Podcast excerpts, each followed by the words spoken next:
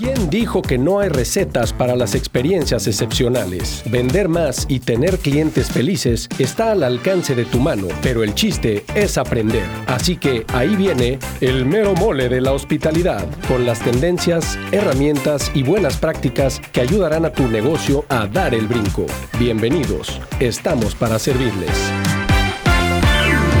Pues el día de hoy les vamos a platicar, Eduardo y yo les vamos a platicar sobre un framework. Como una guía, ¿no? Una guía, ¿no? Una guía que nosotros hemos estado desarrollando desde hace más de ocho años que empezamos a involucrarnos en esta industria de restaurantes. Evidentemente tenemos muchos más años de experiencia. Como decía Santiago al principio, ya sumamos más de 20 años cada uno en esta industria, pero pues en los últimos ocho años llevamos trabajando como socios en esta industria, conocemos a muchos de los que están ya conectados. Estamos viendo varios nombres conocidos. Saludos a todos. Por favor, mándenos todos los comentarios que tengan ahí en el chat y de esta manera podamos interactuar.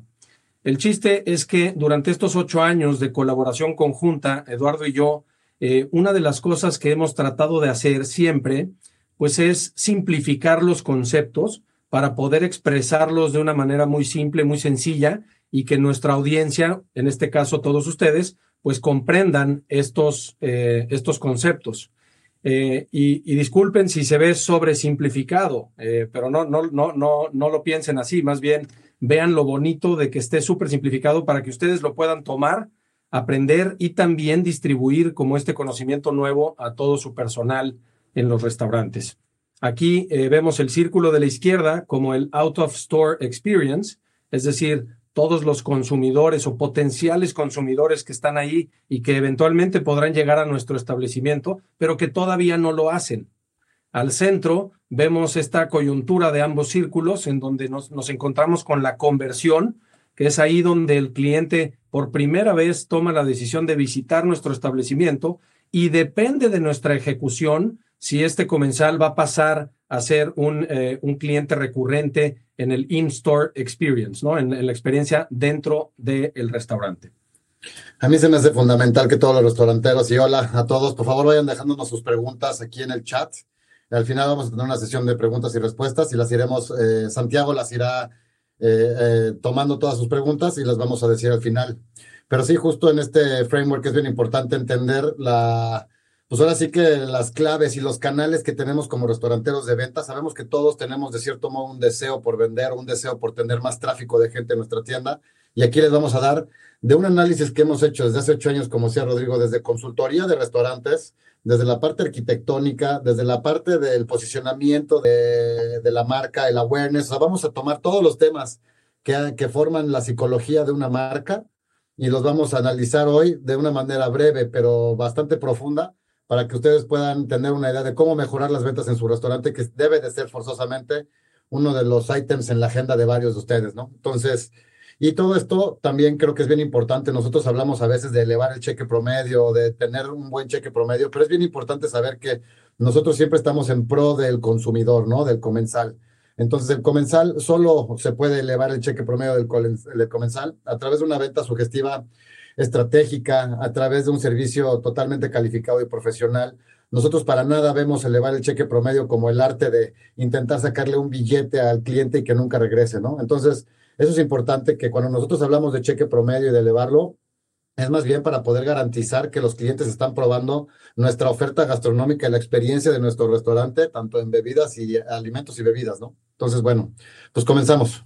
Venga, buenísimo. Pues lo primero que les vamos a platicar es, como ven ya estos círculos, eh, el primer tema que sale del círculo de la izquierda, el Out of Store Experience, es el tema de la ubicación. Y en el tema de la ubicación sí queremos ser muy enfáticos de que aquí la clave es location, location, location, ¿no?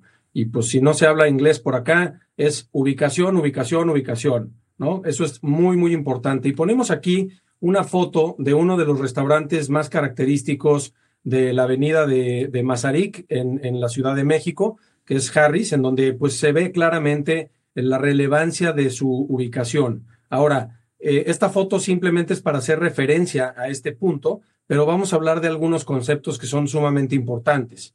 Eh, la ubicación, como sabemos todos, pues es fundamental. Si estamos en un lugar en donde el tráfico de peatonales es limitado o incluso el tráfico vehicular también es limitado, los accesos son complicados, pues empezamos a, a tener oportunidades en el día a día de la operación. Ahora, muy importante que ustedes se pregunten hoy en día si su restaurante es un restaurante de paso o es un restaurante de destino. Y déjenme les platico un poquito más a qué me refiero. Un restaurante de paso es aquel restaurante en donde la gente pues va pasando porque está caminando y se lo, se lo encontró y decide entrar y decide vivir la experiencia. Es decir, no tenía un plan puntual en su agenda de ir a visitar un restaurante en específico, sino más bien andaban pajareando, déjenme decirlo así, y de repente les dio hambre, ubicaron qué restaurantes estaban a su alrededor y ¡pum! le cayeron, ¿no? Tradicionalmente estos restaurantes son considerados como restaurantes de paso. También tenemos restaurantes de destino, que estos son aquellos a donde la gente de plano sí eh, planea su agenda para ir a visitar y vivir esta, esta experiencia. ¿Cómo diferenciar uno de otro? Pues simplemente observen ustedes sus reservaciones. Si tienen muchísimas reservaciones, la señal es que ustedes son un restaurante de destino. Si no tienen reservaciones y más bien lo que tienen es son walk-ins o gente que llega de la calle caminando, pues entonces están en una ubicación que es más de paso, ¿ok? Y estos conceptos, al entenderlos, ustedes los pueden empezar a aprovechar a su favor para empezar a hacer estrategias alrededor de estas distinciones paso o destino. Por otro lado, no nada más, digo, la ubicación, por supuesto, como lo dijimos, es sumamente relevante, pero otra parte que es muy importante es este famoso Know Your Customer, como dicen en inglés, ¿no? El, famoso KYC. Y este Know Your Customer, pues en, español significa conoce a tu consumidor. Y de verdad eh, quiero hacer énfasis aquí porque es muy importante que hasta de vez en cuando tengamos eh, comportamientos obsesivos para intentar conocer a nuestro consumidor. ¿Cuándo viene? ¿En qué ocasiones de consumo? ¿Quién es? ¿Qué edad tiene? El plan es familiar, em, el plan es eh, de chamba, el plan es de, festejo, el plan es de cuates, eh, el plan es de consumo de alcohol o no de consumo de alcohol, etcétera. Hay una serie de, de variables aquí que si ustedes ponen atención van a poder empezar a detectar los patrones y con ellos van a poder conocer mejor a sus clientes y a sus comensales, ¿no? Yo creo que todos como restauranteros, cuando empezamos con el primero, nos enamoramos de ese localito que vemos, que le tenemos ganas, que le echamos ojo, y, muchas veces vamos aprendiendo en el camino, ¿no? O sea, sabemos que, por ejemplo, eh, si tuviéramos clientes que están, por ejemplo, en la colonia Condesa o en una colonia como la Roma que se puede caminar, van a tener totalmente una estrategia de captación de clientes distinta. Tienes mesas de terraza, tienes como que un, host o un menú afuera. O sea, estás desde la, desde la parte de la ubicación, estás pensando en cómo atraer a tus clientes. Hemos tenido nosotros en Mero Mole muchísimos casos. Hicimos, hicimos varios centros comerciales y varios food courts. Me acuerdo ahorita el de Millana, con un grupo gigante. Y fue increíble ver a todas las marcas cuando estábamos haciendo ese food hall. Fue increíble ver a todas las marcas, incluido la de Mónica Patiño, el Delirio, incluido Connors, las hamburguesas, incluido todos los, todos los restaurantes que se acabaron metiendo a Millana cómo cada uno escogía su local dentro de un espacio chiquito de, ¿no? de 7 mil metros cuadrados, cómo cada uno escogía su local y, tenía su propia estrategia para cachar a sus clientes de acuerdo a su ocasión de consumo. Entonces ahí la ubicación, la ubicación hasta dentro de un food court es bien específica porque te gusta que tener doble pared, esquina, salón, espacio de mesas, etcétera, ¿no? Entonces es siempre una parte súper emocionante del restaurantero escoger una buena locación lo malo es que muchas veces la que quieres no alcanza la renta y como sabemos, para tener una buena location y que, y que haga sentido un poquito tus ventas con tu renta, sabemos que más o menos tu renta debe de estar en un 10% de tus ventas, ¿no? Sí, en un 10%. Si ya, si ya llegaste al 12%, cuidado, ahí empieza a haber oportunidades o de negociar la renta o de incrementar las ventas, ¿no? Es muy importante que se hagan estos esfuerzos y estos análisis. Ahora, la siguiente parte dentro del outdoor, eh, out of store experience es la parte de arquitectura y de interiorismo. A lo mejor ustedes dirán, híjole, quién sabe qué tan importante es, pero realmente es importante. Ahora, aquí digamos que la espada tiene doble filo, ¿no? Y ahorita les voy a dar un, par de ejemplos de, este caso. Eh, la parte arquitectónica y, es, y principalmente el tema de fachada, hay que entenderlo como, como lo que se ve, ¿no? No es necesariamente el anuncio en una revista que por supuesto también se ve, pero aquí la gente ya pasa y ya ve nuestra fachada, ya ve nuestra primer, nuestra carta de presentación hacia la calle, hacia todos nuestros potenciales consumidores. Y es muy importante que ustedes vayan entendiendo en base a su concepto y el mercado al que van, pues qué fachada, qué estilo de fachada quieren tener. Aquí en la imagen vemos la fachada del Toritori Temístocles, una, pues una auténtica obra de arte arquitectónica, ¿no? Pero por supuesto que esta tiene, eh, tiene efectos a la hora de atraer a su clientela, ¿no? Si de repente llega alguien que, que va eh, con la cartera apretada y a lo mejor no tiene eh, el flujo necesario para pagar un cuentón y se, y se topa con esta fachada, pues ¿qué creen que va a suceder? ¿Va a entrar o no va a entrar? ¿No? Pues desde mi punto de vista, pues se va a quedar frío y va a decir, híjole, pues a ahorrar y a llenar el cochinito para regresar, ¿no? Una, eh, una entrada para dos personas y un vaso de agua. ¿No?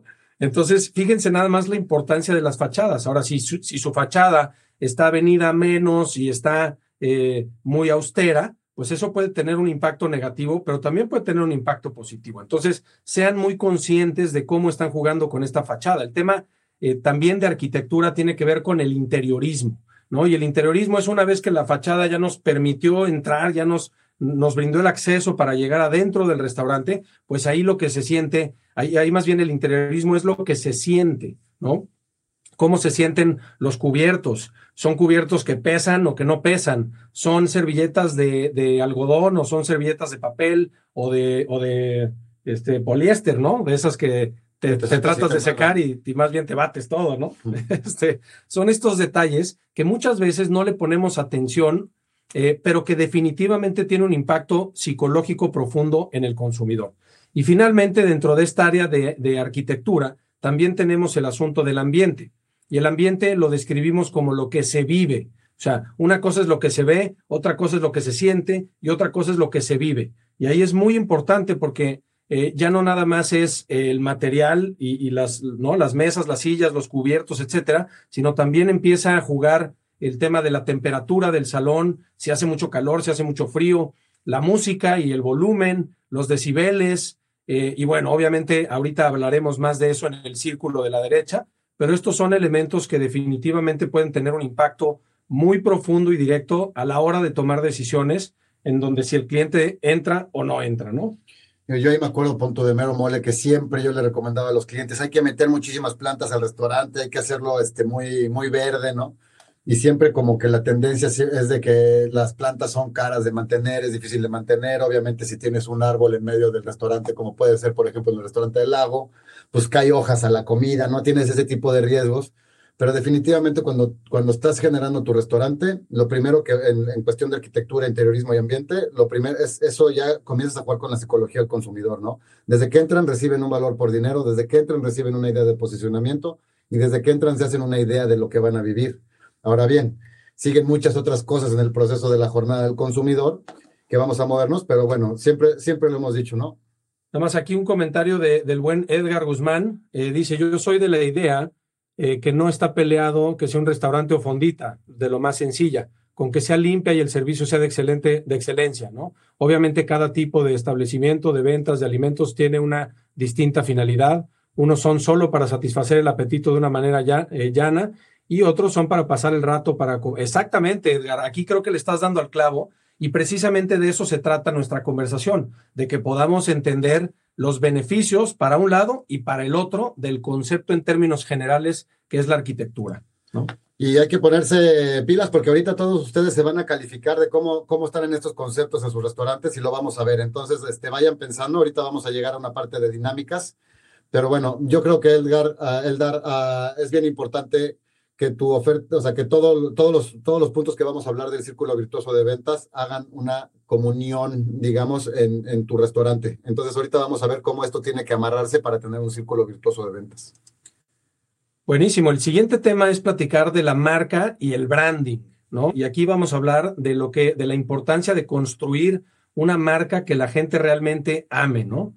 Eh, y aquí como ejemplo pusimos el de la marca Chilis, es una marca, pues eh, tiene presencia nacional, hay más de 100 establecimientos Eh, y una de las cosas que tiene muy clara esta marca, y, me atrevo a, exponerla como tal, porque yo personalmente trabajé un par de, bueno, ya como cinco años directamente en esta marca, tanto en Monterrey, León, Guadalajara y en otros estados de la República.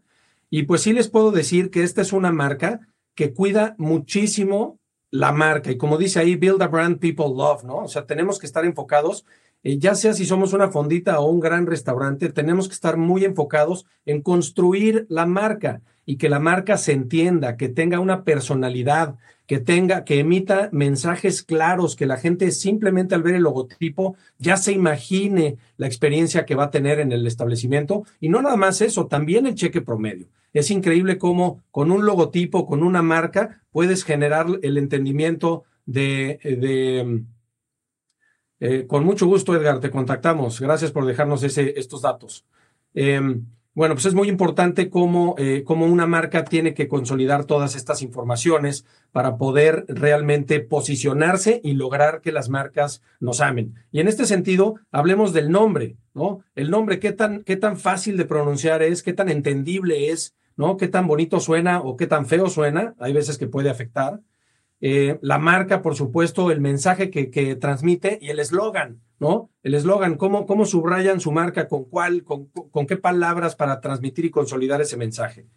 Otra cosa importante, pues es el concepto, ¿no? Aquí vemos el, el, tema de chilis, cómo pueden ver el, pepper o el chilito este que tiene abajo, y se replica en los platillos, como pueden ver ahí la fajita en el, en el platter, ¿no? Que vuelve a aparecer ese chilito, este, y, y pues ahí es reforzar la marca, reforzar los mensajes y el concepto y la categoría, ¿no?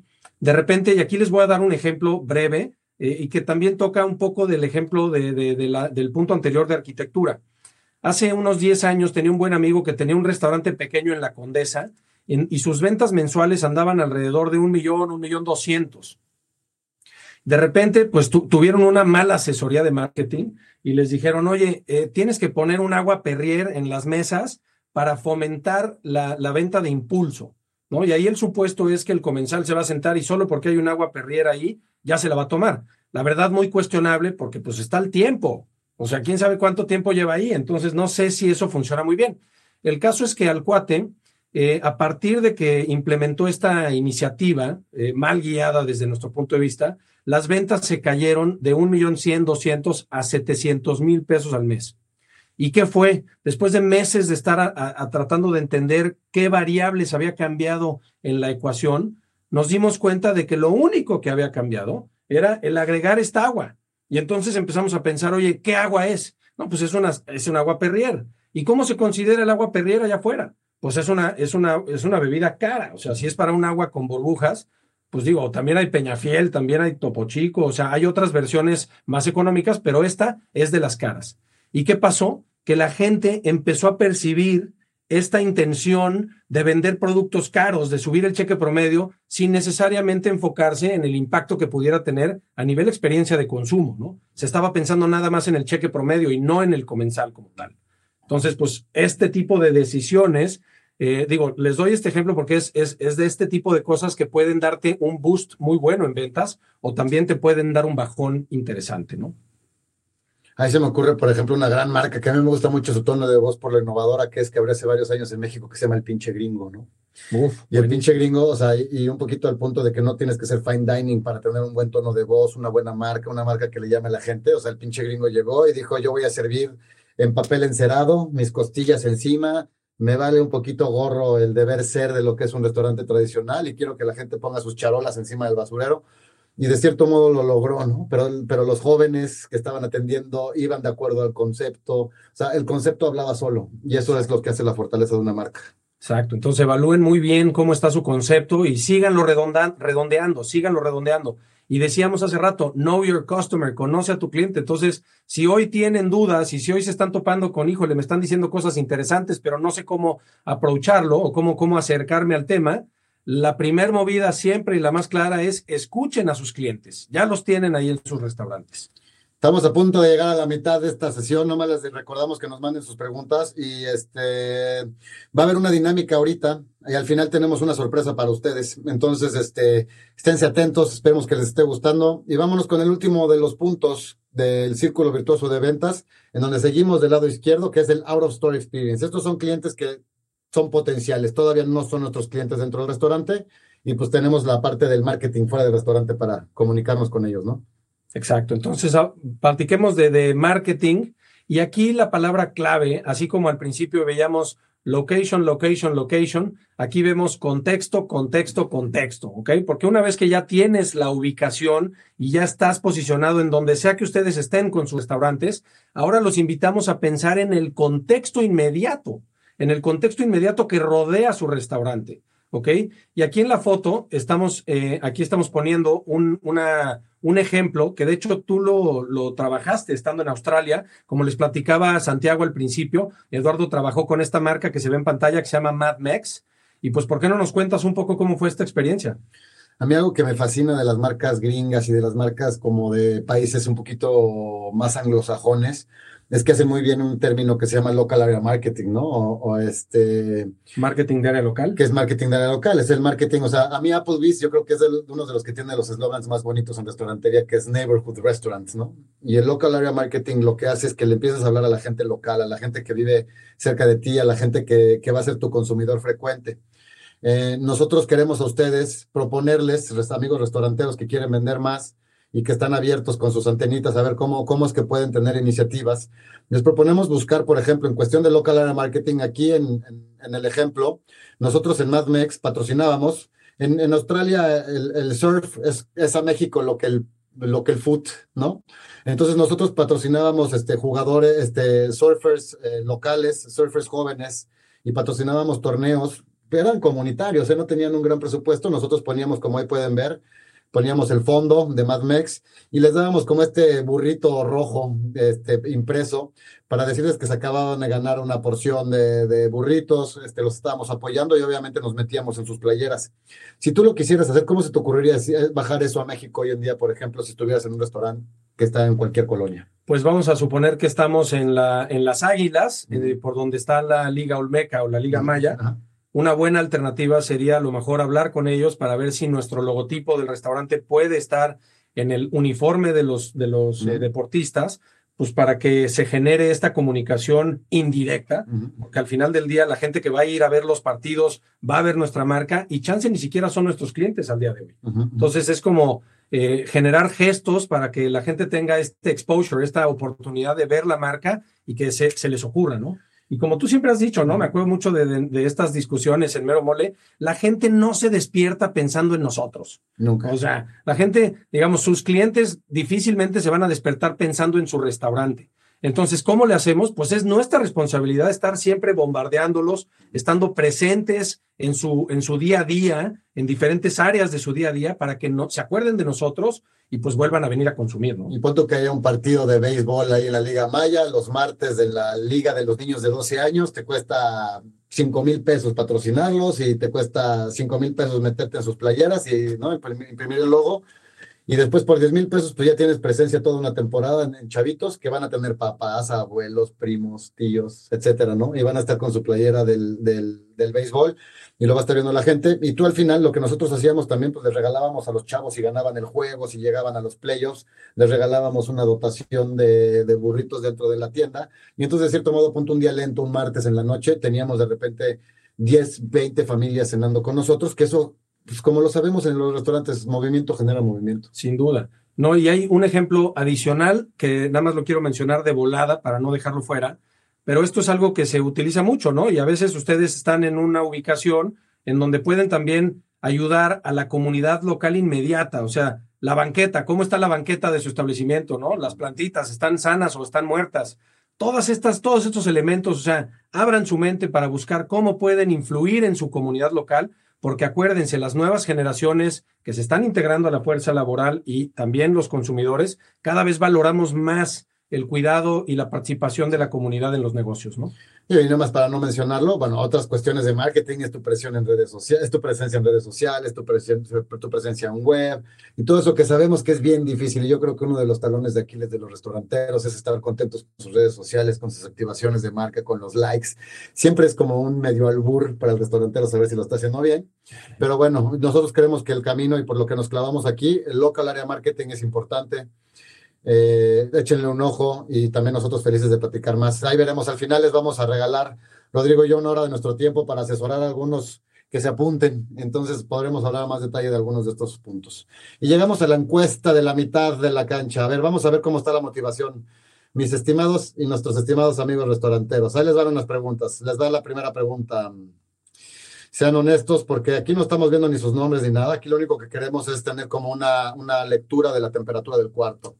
A ver, de las cosas que vimos del círculo izquierdo, díganos por favor, ¿cómo calificas del 1 al 10 tu ubicación o tu estrategia de ubicación si eres una cadena?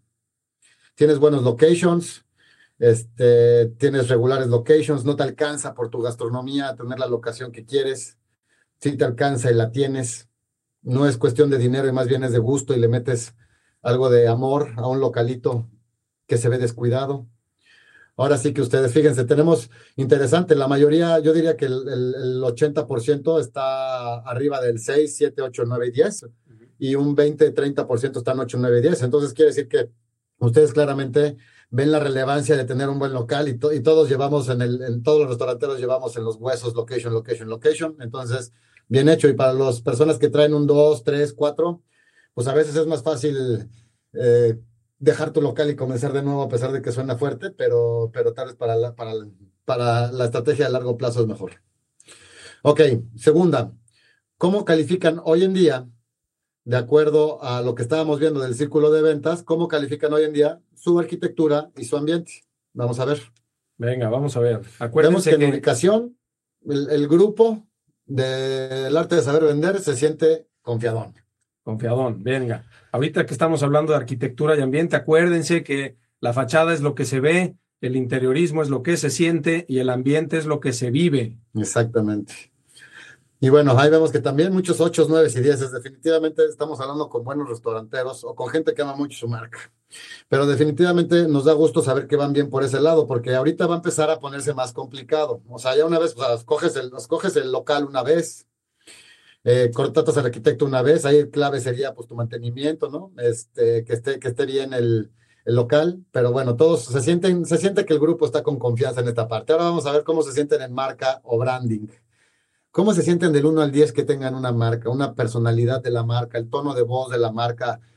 Si yo, por ejemplo, una prueba que me gusta a mí mucho hacer para entender este, esta respuesta del 1 al 10, si mi marca fuera una persona, ¿qué tipo de persona sería? Por ejemplo, en Mad Max, era un luchador mexicano que había nadado a Australia, que, estaba muy fuerte y que y tenía y, quería buscar este, comida mexicana y por eso es que abre un changarro de burritos en Australia por este como síndrome del Jamaica del jamaicón. Entonces, bueno, es importante saber cómo esas historias, cómo, cómo empatan y cómo generan empatía con los consumidores. Vemos que también en marcas están fuertes, la mayoría en 8, 7, 8 y 9, ahí se lleva la mayoría, perfecto. Y vamos por la última de, de estas, de estas encuestas de, de, medio, de medio webinar. ¿Y cómo califican al final del día su marketing fuera del restaurante? Vamos a ver, esta, esta es la que a mí siempre me genera un poquito de duda porque yo siento que los restauranteros no hacemos tan, buena, tan buen trabajo en esto. A las marcas grandes sí.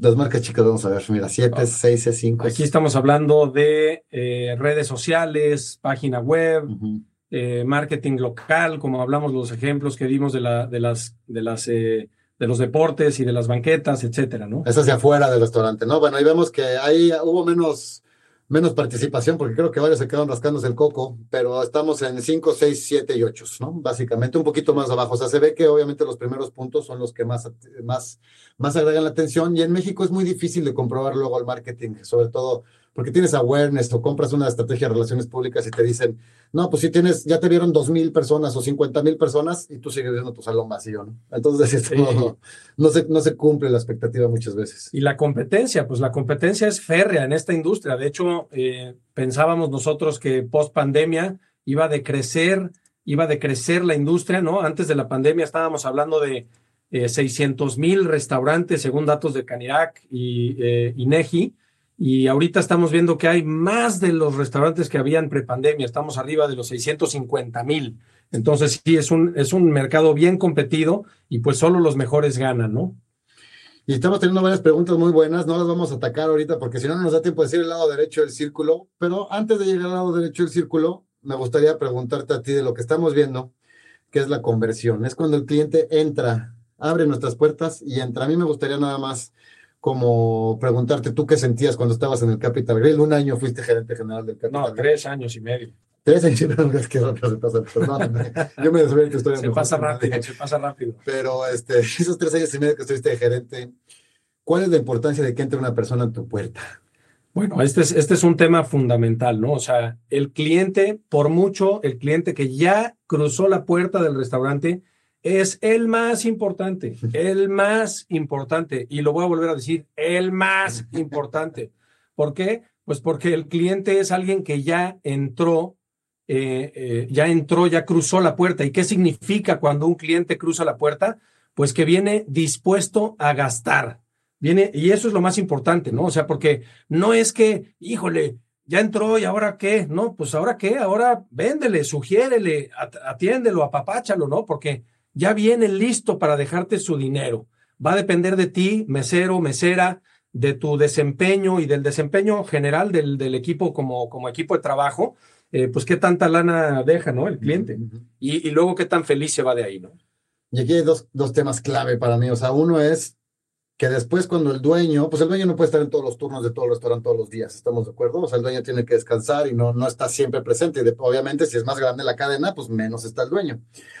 Eh, y cuando empieza a ver que nada más está el staff atendiendo a los clientes y el staff está rotando y está un poquito desmotivado y tal vez no se sabe también la secuencia de servicio y empieza a ver menos clientes y empieza a ver una cosa que nosotros le denominamos el espantoso síndrome del restaurante vacío, en donde Terrible. el, el mesero ya no recibe propinas, los clientes ya no entran, ya hay tres güeyes en su celular, este, en medio del salón, con el salón todo vacío. Llega un cliente, se asoma, ve vacío, ve tres brothers en su celular que no le hacen mucho caso. ¡Hola! Nadie lo atiende muy bien y se sale del restaurante. Entonces, empieza a haber un síndrome del restaurante vacío. Yo espero que, yo creo que muchos restauranteros aquí se le está poniendo la piel chinita de decir, no, no quiero estar en esa circunstancia. Ninguno queremos estar en esa circunstancia. Entonces, el opuesto al síndrome del restaurante vacío es cuando realmente tienes, por ejemplo, un equipo de host, un equipo de meseros, un equipo de servicio al cliente que entienden la importancia de que un cliente acaba de pasar con su cartera y con su gente querida a celebrar algo, a, comerse- a meterse comida a la boca que tú le vas a preparar y va a pagarlo. Y lo tienen que pagar con una sonrisa y lo tienen que pagar con gusto. Entonces, eso es lo que nosotros queremos meter en ustedes, porque muchas veces con los años se nos apaga un poquito esta flama, este fervor por el, por el amor a la hospitalidad y todos lo tenemos, tenemos mucho respeto por todos los restauranteros que están allá afuera, todos, porque sabemos que somos marchantes, somos negociadores, estamos en la central de abastos, estamos con proveedores, estamos con los de los vinos, estamos por todos lados en friega todo el tiempo. Sin embargo, a veces quitamos un poquito el ojo de la pelota, que es la sonrisa a nuestros clientes. Entonces, por favor, cuando tengan un cliente entrando a sus puertas, aseguren que todo su staff sepa la relevancia de que este cliente es como el rey de la tienda y tenemos que hacerlo vivir una experiencia de acuerdo a nuestro tono de voz, a nuestra marca, a nuestra personalidad, a nuestra oferta gastronómica y a nuestro perfil de sabores. Y aquí les vamos a dar un tip que la verdad se los cuento. Cuando yo escuché por primera vez este tip, me, me cayeron varios 20 y espero que estos 20 eh, les caigan a ustedes, ¿no? Eh, y la pregunta aquí para todos ustedes y todas ustedes es, ¿cuántas veces les preguntan dónde está el baño? ¿Ok? O sea, un Eh, cliente a cualquier mesero. un cliente a cualquier mesero, ¿no? O sea. ¿cuántas, ¿cuántos clientes de su restaurante se levantan diciendo, ¿dónde está el baño? ¿Ok? Porque la próxima vez que les pase esto, que además pues, son muchas, eh, el chiste es que cada vez que un cliente pregunta dónde está el baño, quiere decir que es un cliente nuevo, porque no sabía dónde estaba el baño. Lo- las probabilidades son altísimas de que este cliente sea nuevo. Entonces, aquí les dejamos un tip muy práctico para poner atención y que cada vez que les hagan esta pregunta digan, ¡pum! Allá hay un cliente nuevo, foco y atención porque queremos que regrese. Exactamente. Sí, digo, tal vez a veces hay distraídos, ¿no? Pero es bien padre pensar en ese hack, porque a mí me encanta pensar que si una pregunta, si diario o dos veces al día te preguntan, o diez veces al día te preguntan dónde está el baño, pues es la oportunidad de tener clientes que no son tan frecuentes y los puedes hacer más frecuentes. Entonces, claramente hay un área de oportunidad. O sea, es como, ahí está el dinero, ahí va al baño, vamos a atenderlos, vamos a, vamos a consentirlos y vamos a hacer que regresen. Y eso empieza con la magia que sucede en el In-Store Experience. Nos vamos a meter ya del lado derecho. Tenemos 15 minutos más. Vamos a hablar, Rodrigo y yo, del lado derecho 10 minutos y vamos a dejar 5 minutos para preguntas y respuestas y una encuesta final. Pero aquí es donde viene lo bueno, porque la magia sucede dentro de las cuatro paredes, como lo tenemos más adelante, y empezamos por el servicio excepcional. El servicio excepcional, esto es muy importante, ¿no? Porque si no lo enseñas, no lo puedes exigir. Este es uno de los pilares fundamentales de Hero Guest. Eh, si no lo enseñas, no lo puedes exigir. O sea, ¿cómo le vamos a exigir a alguien que limpie bien la mesa si no le hemos enseñado cómo limpiarla? Y así podemos hablar de miles de casos operativos, ¿no? Y aquí me gustaría platicar rápido de la diferencia entre servicio y hospitalidad. El servicio te lo da un cajero automático, ¿ok? Es una transacción. Oye, quiero dinero. Le metes la tarjeta, ¿cuánto dinero? Te da el dinero. Eso es la definición de servicio. Y nosotros que estamos en esta bellísima industria de la hospitalidad, tenemos que volvernos héroes de la hospitalidad. ¿Y qué significa hospitalidad? Pues hospitalidad es llevar el servicio de ese nivel transaccional que me da un cajero a, un, a una experiencia, a una relación humana, a una conversación que provoca emociones, que provoca sentimientos y que hace que enganches, que enganche uno con el comensal para realmente empezar a construir relaciones. Eso es la hospitalidad.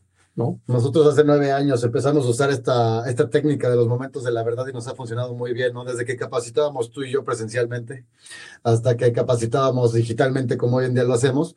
Y, muchas veces nuestra, o sea, nosotros eh, desde la parte de head office y de la parte de recursos humanos, como que nos enamoramos de nuestros propios materiales y son largos, son difíciles de leer, la gente ya no lee textos como antes. Entonces nosotros lo que decidimos fue hacer una herramienta que sepamos que leen. Uno, a ver, de la fuerza laboral nueva que ustedes reciben en sus restaurantes, muy probablemente son jóvenes o su primer trabajo, porque uno de cada cinco jóvenes en México, su primer trabajo es en alimentos y bebidas. Entonces, sabiendo que recibimos al 20% de los jóvenes del país en una industria que emplea dos millones de personas, pues es bien importante poderles explicar nuestra secuencia de servicio de una manera sencilla. O sea, el cliente llega, ¿qué pasa? Lo siento yo, lo siento al host. ¿Quién le da el menú? ¿Quién le da el menú? ¿Quién le ofrece su primera tanda de bebidas? ¿Quién pone el pan en la mesa? ¿Quién le dice dónde está el baño? ¿Quién le trae las bebidas? La visita de la segunda mordida. O sea, ¿cuándo cumples tu, ciclo de servicio en cuanto a la jornada del consumidor? Y como sabemos, a ver, tip rapidísimo, Rodrigo, la cuenta cómo debe de ser. Rapidísima, rapidísima, es lo primero, o sea, no, no hay tiempo para dar cuentas, es ahí. ¿No? Puede estar una persona, a mí me encanta este ejemplo que siempre veíamos, pero puede estar una persona ocho horas en el restaurante, siete botellas de vino, lo que quiera, pero cuando quiere la cuenta se quiere parar ir. Se quiere ir. Entonces siempre hay que estar muy, muy en cuenta de la empatía que requiere una jornada al consumidor y tener una secuencia de servicio. Aquí vemos unos ejemplos como nosotros entrenamos eh, digitalmente a nuestros clientes, ¿no? Y aquí, perdóname. Sí, buenísimo. Vamos a pasar rápidamente a la parte de oferta gastronómica y valor por dinero, ¿no? Y aquí el título de nuestro tema es el storytelling vivo, ¿no? Es decir, eh, que, que la historia se esté contando no nada más en los menús y en los impresos, sino en la arquitectura, en la, en la, en la actuación de los meseros, del staff de cocina, la comunicación de cocina y piso, que es fundamental, etcétera, ¿no? Y aquí parte de lo importante es eh, qué vendes y cómo se aprecia, ¿no? Si lo que tú estás poniendo en oferta se aprecia por tu mercado, no se aprecia por tu mercado. Em, ya, nos, ya nos habían visitado antes los clientes y este es un ejemplo que nos gustaría platicar. O sea, no sé, a los que hayan tenido la oportunidad de ir a, Estados Unidos, digo, es el, país más cercano y en donde casi siempre pasa esto, siempre que llegas a un restaurante, la primera pregunta del mesero es, bienvenido, ¿ya nos habías visitado? Y si tu respuesta es no, es la primera vez que vengo, el mesero se descose diciéndote y contándote toda la historia del restaurante. Te dice, ah, pues mira, nosotros somos un restaurante de, de carnes, nuestra especialidad es tal, eh, lo hacemos de esta forma, nuestro menú se divide de esta y de esta parte y depende de qué traigas ganas, pues yo te puedo ir, ir haciendo recomendaciones. Pero si ven, es muy diferente eso a llegar a un restaurante y ni siquiera nos preguntan si es la primera vez que venimos o no. Y en caso de que digamos sí, nos dicen, ok, bienvenidos, ¿qué van a querer? ¿Ya vieron el menú? Es muy diferente y ahí volvemos al ejemplo del servicio y de la hospitalidad, ¿no? Y el valor por dinero es una fórmula interesantísima, porque si tú me dices, oye, a ver, tu, tu café te cuesta 100 pesos y digo, ay caray, ¿por qué me estás cobrando 100 pesos por el café? No, porque lo traemos a mano de Oaxaca y caminamos de rodillas desde Oaxaca a México y después lo tostamos con, no, este, un método tradicional, indígena, etc. Pues le generas un poquito de valor al dinero y dices, ok, son 100 pesos que me funcionan, pero el mesero te tiene que contar esa historia. Estoy exagerando un poquito para hacer un punto. El, punto es, sí. el punto es que si no conocemos de dónde vienen nuestros insumos, la, el arte que nosotros hacemos detrás de lo que vendemos y no se lo podemos eso pasar al comensal, la ecuación de valor por dinero, pues es en este caso pizza pizza, a diferencia de decir una pizza elaborada pensando en, pensando en ti. Correcto, y aquí la clave de todo esto es que nuestro peor enemigo es la ignorancia. ¿De quién? de las personas que nos representan como restaurante de nuestro equipo. Si nuestro equipo es ignorante de nuestra marca, nuestro concepto, nuestra oferta gastronómica, de las recetas de nuestros platillos, pues evidentemente no vamos a lograr transmitir este storytelling del que hablamos. Es clave, ¿no? Porque después estábamos viendo los millones que te puede costar la arquitectura o los cientos de miles que te puede costar la ubicación, este, ¿no? Generar una marca, lo que puedes llegar a pagar y todos fundamentales, pero después se nos van los detallitos de que llega un cliente y no estamos necesitando dándoles una, una, buena intro al restaurante, no les estamos dando un buen servicio y se empieza a romper la fórmula que tanto invertimos, ¿no? Nosotros siempre decimos, ¿cuánto inviertes en tu CAPEX? O sea, ¿cuánto inviertes inicialmente en tu restaurante y después cuánto inviertes en que tu gente pueda darle un servicio a tus clientes constante, ¿no? Exacto. El siguiente tema es el de venta sugestiva y le agregamos la palabra estratégica, porque ya no basta con venta sugestiva tiene que haber una estrategia detrás de esta venta sugestiva y esta estrategia es la que hay que enseñarle nuevamente a nuestro personal para que sepan ejecutar esa estrategia y tengan una variedad de opciones que ofrecerle al comensal y por ende logremos una experiencia satisfactoria. Y aquí tenemos el dato de que un mesero, el equipo de, servicio, los meseros, eh, guían 8 de cada 10 decisiones de compra, ¿ok? Y aquí les va la pregunta, amigos y amigas restauranteros su staff de servicio son toma órdenes o son vendedores. Y ahí está la clave, ¿ok? Nos tenemos que volver y nos tenemos que concentrar en volver a nuestros equipos de trabajo verdaderos vendedores que conozcan el producto que estamos vendiendo y las estrategias para identificar cuál es la ocasión de consumo y por ende, qué les voy a ofrecer que me permita incrementar las ventas y mi cheque promedio, ¿no? Entonces, eh, pues bueno, eh, ¿cómo se... Eh, pues eso, ¿no? El caso que ahí más se me ocurre es cuando trabajamos con el Bajío, ¿no? Y, nos pusimos a, decirle a todos los meseros, a entrenarlos digitalmente, decirles, a ver, cada vez que alguien en el turno de la comida o en el turno de la cena les ofrezca, les pida un café o un expreso, inténtenlo convertir en carajillo. ¿No lo quiere carajillo? Es una pregunta realmente que le cae bien a cualquier comensal. Si te dicen que sí, subiste tu cheque promedio a 100 pesos, Bastante. Y, este, y tal vez el de al lado dice, yo también, y el de al lado dice, yo también, ¿cuántas veces no lo hemos hecho? Aunque uno quiere carajillo, de repente cuatro personas en la mesa compran un carajillo. Y de 60 pesos el café a 140 pesos el carajillo, ya tienes 80 pesos más por comensal. Y si de repente tu cheque promedio es de 800 pesos y vendiste 80 pesos más, acabas de subir tu cheque promedio a 10%. 10%. Tal cual, ¿no? Y cuando se sube el cheque promedio 10%, las propinas también crecen 10%. Y esta es, este es la información que hay que darle al staff para que realmente encuentren motivación de aprender estrategias y de ejecutarlas. Y el foco que nosotros siempre tenemos al hacer esto, y regreso un poquito al cuidado que tenemos que tener con el cheque promedio de la venta sugestiva, es que ustedes, los restauranteros, deben de decidir cuáles son las estrategias de ventas y los meseros las deben de ejecutar. Porque cuando sucede al revés y el mesero solo va por su propina, te ofrecen la, la langosta y la champaña. Lo más caro, y el cliente no es tonto, el cliente va a sentir luego, luego que hay esa intención y eso no nos gusta a nadie, ¿no? En cuanto un cliente te intenta, cuando un mesero te ofrece lo más caro del menú y tú lo corroboras como comensal, dices, ok, yo, tú y yo no confiamos en nosotros mismos, yo, yo voy a tener que hacer toda la chamba, yo voy a pedir solo. Es correcto. No que cuando un, un mesero te dice, oye, no, están pidiendo mucho, ¿por qué no piden uno menos y te lo llevan y así? Y te pones en las manos del mesero. Te entregas. te entregas y te acaba saliendo barato. Así es. Pero bueno. Y la, última parte de la presentación de este segundo círculo es el del marketing dentro del restaurante, ¿no? Y aquí vamos a hablar de justamente que la magia de los restaurantes sucede siempre, siempre adentro de las cuatro paredes del restaurante. Pueden estar haciendo con bombos y platillos todo lo de afuera que ya platicamos, pero si la situación de adentro no es mágica, entonces empezamos a correr riesgos que son innecesarios, ¿no? Subrayamos la importancia de la comunicación consistente. Lo que se diga allá afuera se tiene que también decir aquí adentro. Y eso es un concepto de marketing que se conoce como el endomarketing. Lo que digas afuera también lo dices adentro. Y esto ayuda mucho también para consolidar la cultura del restaurante, ¿no?